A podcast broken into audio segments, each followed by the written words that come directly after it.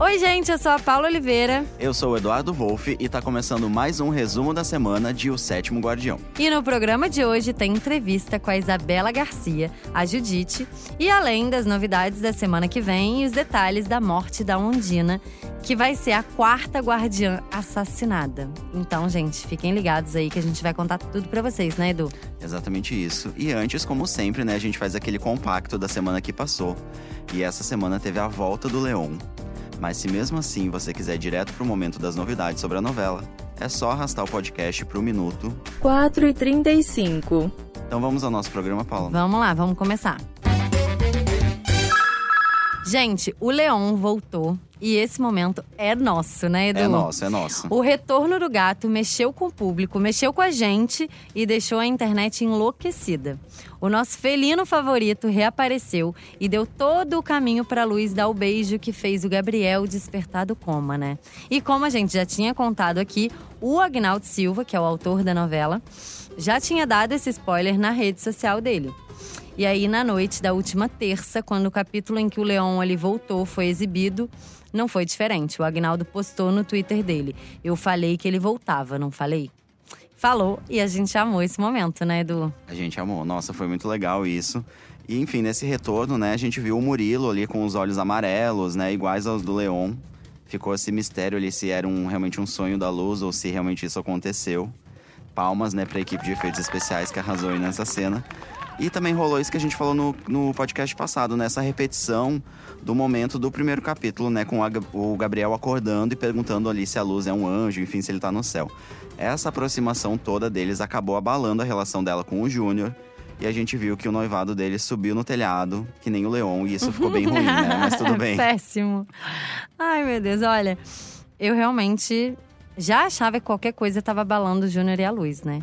Mas eu acho que agora essa situação com o Gabriel vai ficar complicado pro Júnior. Tá não vai dar para defender. Mas eu acho que o que é interessante é que ele tá meio que mais sensato ali, percebendo que talvez não vale insistir na luz, é melhor ele investir numa outra pretendente, porque que, que adianta ele investir numa pessoa que não gosta dele, né? Sim. Então, quem sabe o Júnior faz a fila dele andar. Não é? E tem tantas, né, pretendentes ali em Cerro Azul, de repente ele pode o quê? Lourdes Maria. Ir é, pra Greenville. É do primo, no caso, né? A Lourdes Maria. Lourdes tem um Maria, vamos falar, primo, vamos falar dá. dela mais pra frente. Sim. Agora, Edu, eu nunca pensei que eu fosse ver o Leon de novo, né? Mas esse momento rolou, graças a Deus. E eu também nunca pensei que eu fosse ver a Mirtes no cabaré da Ondina.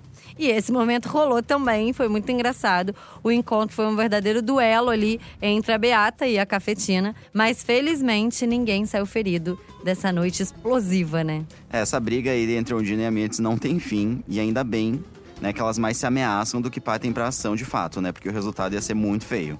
E eu já antecipo, Paulo, que a Mirtz vai curtir tanto a visitinha ao cabaré que ela vai voltar na semana que vem. Mas isso a gente só vai contar lá na hora do spoiler mesmo. Isso aí, por favor, guarda essa informação.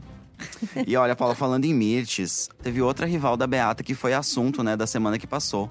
E claro que a gente tá falando aí da tragédia que foi a morte da Milu. Sim. Mais uma guardiã e vítima né, desse assassino misterioso de Cerro Azul. Que eu tô doida pra saber quem é. Eu também tô bem curioso pra saber quem é. Tem até um palpite, mas enfim, vou calar minha boca por enquanto. Ah, poxa vida. Mas o Eurico, eu acho que o Eurico tá dando sinais ali de que seria esse assassino. Eu acho eu que acho. não é ele. Porque, não sei. Eu acho também que não é o Eurico. Acho que ele não teria coragem. coragem.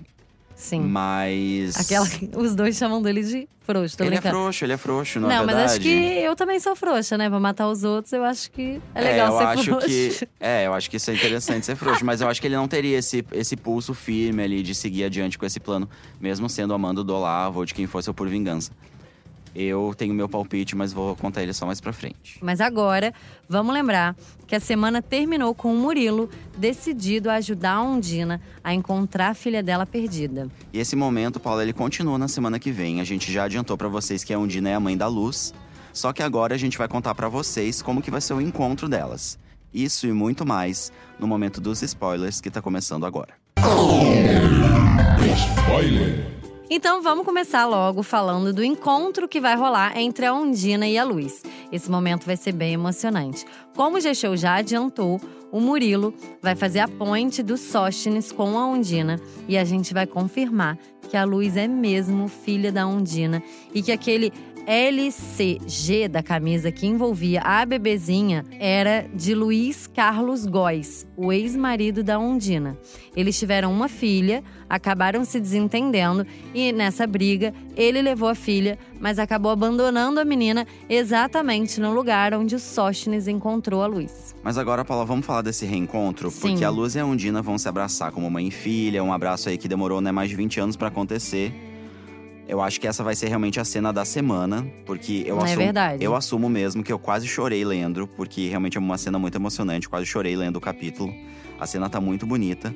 Só que antes disso, num primeiro momento, a Luz não vai receber muito bem a notícia, né? Ela vai ficar sabendo assim, é, de uma maneira bem direta, sem tempo de assimilar direito, né? Essa informação vai levar, tipo, um susto, né? Meu Deus, a Ondina é minha mãe. Vai ser de um jeito bem é, súbito.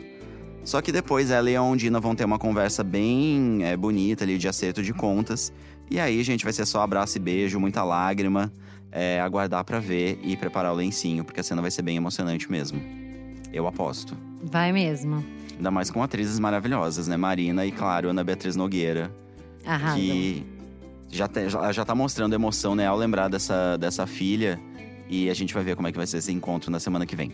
Agora, Edu, mais pra frente a gente vai falar aí da morte da Ondina. Só que antes, eu preciso lembrar que a Irmandade tá abalada, porque já foram mortos aí, ó. O Machado, o Feliciano e a Milu. E agora que despertou do coma, o Gabriel vai começar a reformular ali a Irmandade. E ele já vai dizer logo quem serão os novos membros dessa sociedade secreta. Então, eu vou aqui, ó. Posso dizer? Pode, pode dizer aí. Ó, o primeiro membro não é surpresa pra ninguém, é o Murilo. Gostou disso? Eu acho que era meio. Realmente Óbvio. não era surpresa, É. né? Acho que ele tá meio que. é, cumprindo uma missão que foi dada pra ele lá no passado, Sim. enfim, quando ele foi até é, nomeado, né, o sétimo guardião, enfim, rolou toda aquela história do gato que a gente já sabe, mas eu acho que era uma coisa já esperada, né? É. Agora, os outros dois membros me deixaram bem surpresa, né? Você também ficou surpreso? Ó, eu também, Paulo, fiquei bem surpreso, achei.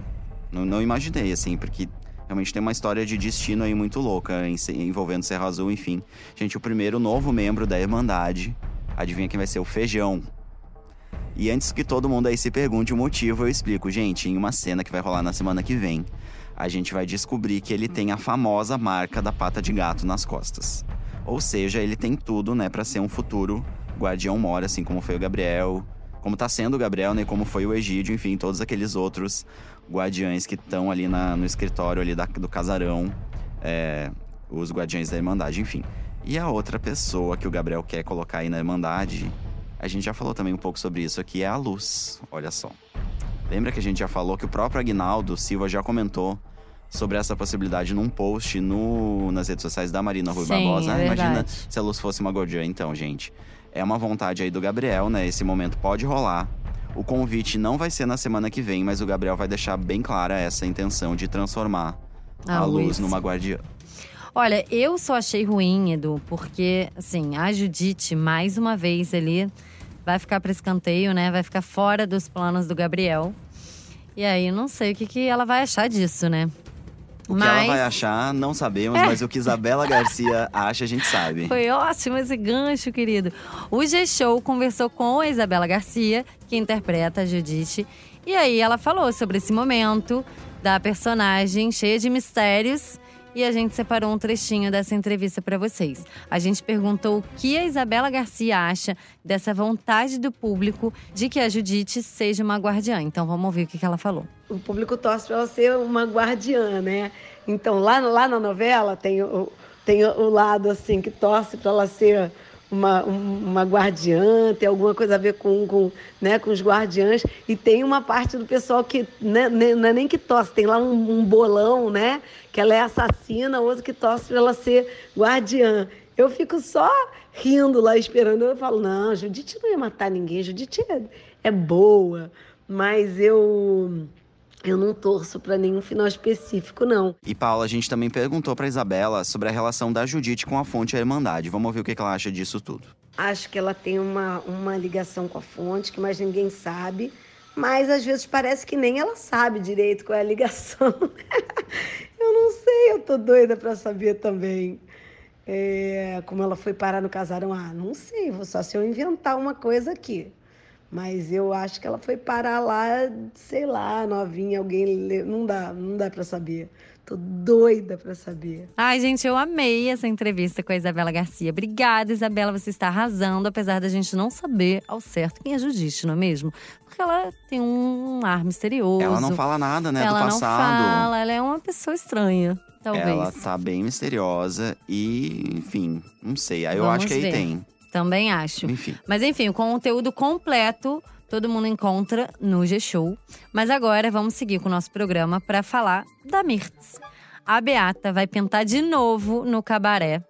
E esse vai ser só o começo da saga da personagem da Elizabeth Savala, que vai acabar de um jeito que eu jamais imaginei. Olha, jamais. Jamais imaginou. Jamais. Eu também jamais imaginei. É- é- esse, esse, o final dessa, dessa saga é bem, bem louco. Mas enfim, Paula, como você falou, né? Primeiro ela vai ao cabaré. E aí, depois de causar muito de novo, ela vai ser expulsa não só do cabaré, como também da pousada pela Ondina, né? E aí, obviamente, ela não vai ter onde dormir.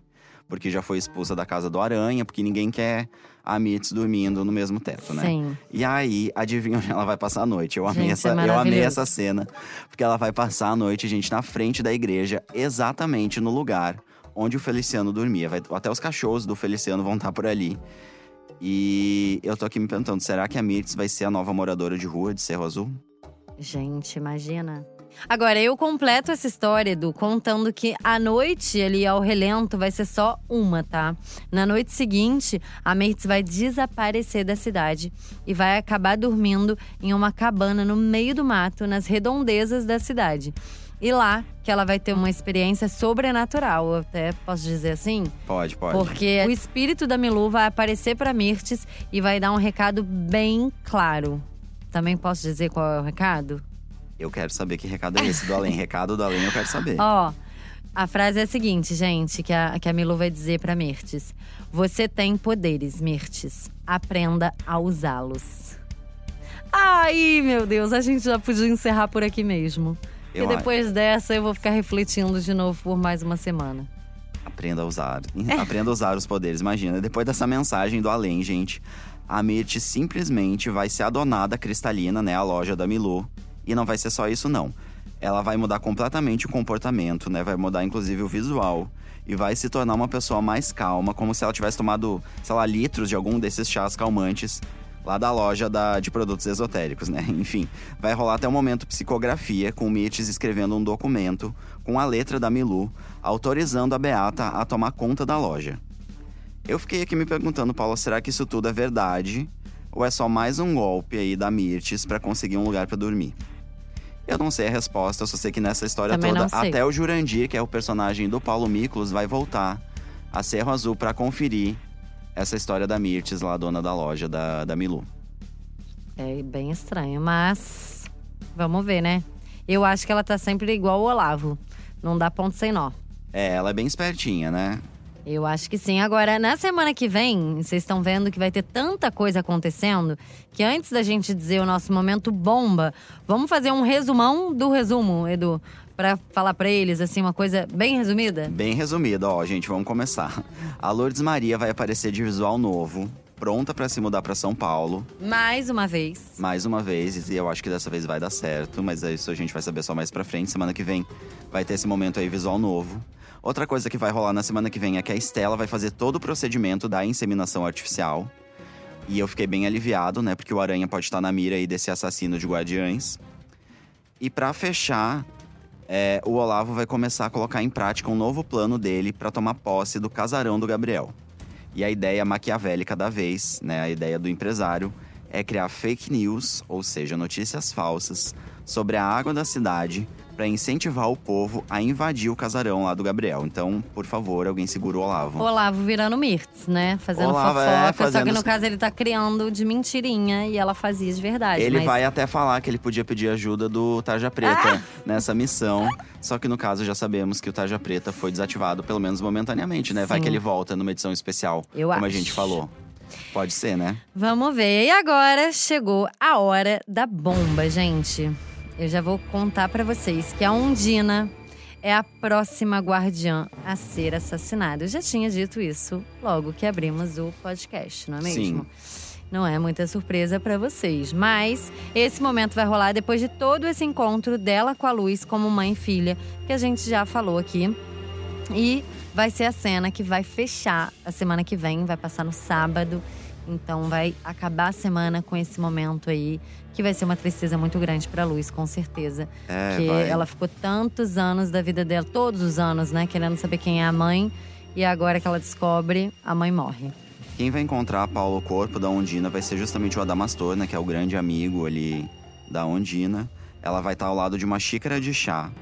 Vai ter um filete de sangue saindo da boca dela, né? Do mesmo jeito que aconteceu com os outros guardiães. Então, tudo indica que a morte também vai ser por envenenamento. E claro que vai estar lá o, o bilhete ameaçador. Faltam três, né? E a gente sabe quem são, né? Os três. Vamos São- lá. Vamos recapitular. São o Aranha, né? Que a gente acabou de falar, que tá envolvido aí nessa história da inseminação artificial com a Estela. Temos o Padre Ramiro e temos o Gabriel. É, como a cidade vai reagir à morte da Ondina, como a luz vai reagir, né? Já que, como você acabou de falar, Paula, ela acabou de descobrir, né? Que tem uma mãe e no outro dia ela vai descobrir que essa mãe morreu misteriosamente, enfim. E quem vai ser a próxima vítima, tudo isso a gente vai ficar devendo pra semana que vem. É isso. Então, acabou nosso programa, né? Ah, eu acho que acabou, tá bom, né, Paula? Acho que Tá hoje tá, tá de bom Semana tamanho. que vem tá cheio. Semana Dá pra perder um dia. Não, e a gente tá na- realmente na reta final. Sim. Último mês de novela, então Agora, gente, vai vir cada semana mais cheia que a outra. é bomba atrás de bomba. É isso. Mas antes de dar tchau, vamos dar os créditos aqui do programa. Eu Sim. sou o Eduardo Wolff, gente, eu apresento esse podcast junto com a Paula Oliveira, minha colega. E eu também sou responsável pelo roteiro do programa, né? A gravação e a edição ficaram por conta do Thiago Jacobs. Paula, diz pra gente, vamos lembrar como é que dá pra ouvir nosso programa. É sempre bom lembrar. Acho que tá todo mundo já cansado, né, da gente falar isso, mas a gente gosta de lembrar. Vai que tem alguém ouvindo o nosso programa pela Não primeira é? vez. E aí, seja bem-vindo, Seja querido bem-vindo, ouvinte. volte sempre. Dá pra ouvir pelo site ou por um aplicativo de podcast. O programa é publicado sempre aos sábados, depois da exibição de O Sétimo Guardião na TV. É só entrar no site assim que acaba a novela ou procurar nos aplicativos por G-Show ou O Sétimo Guardião.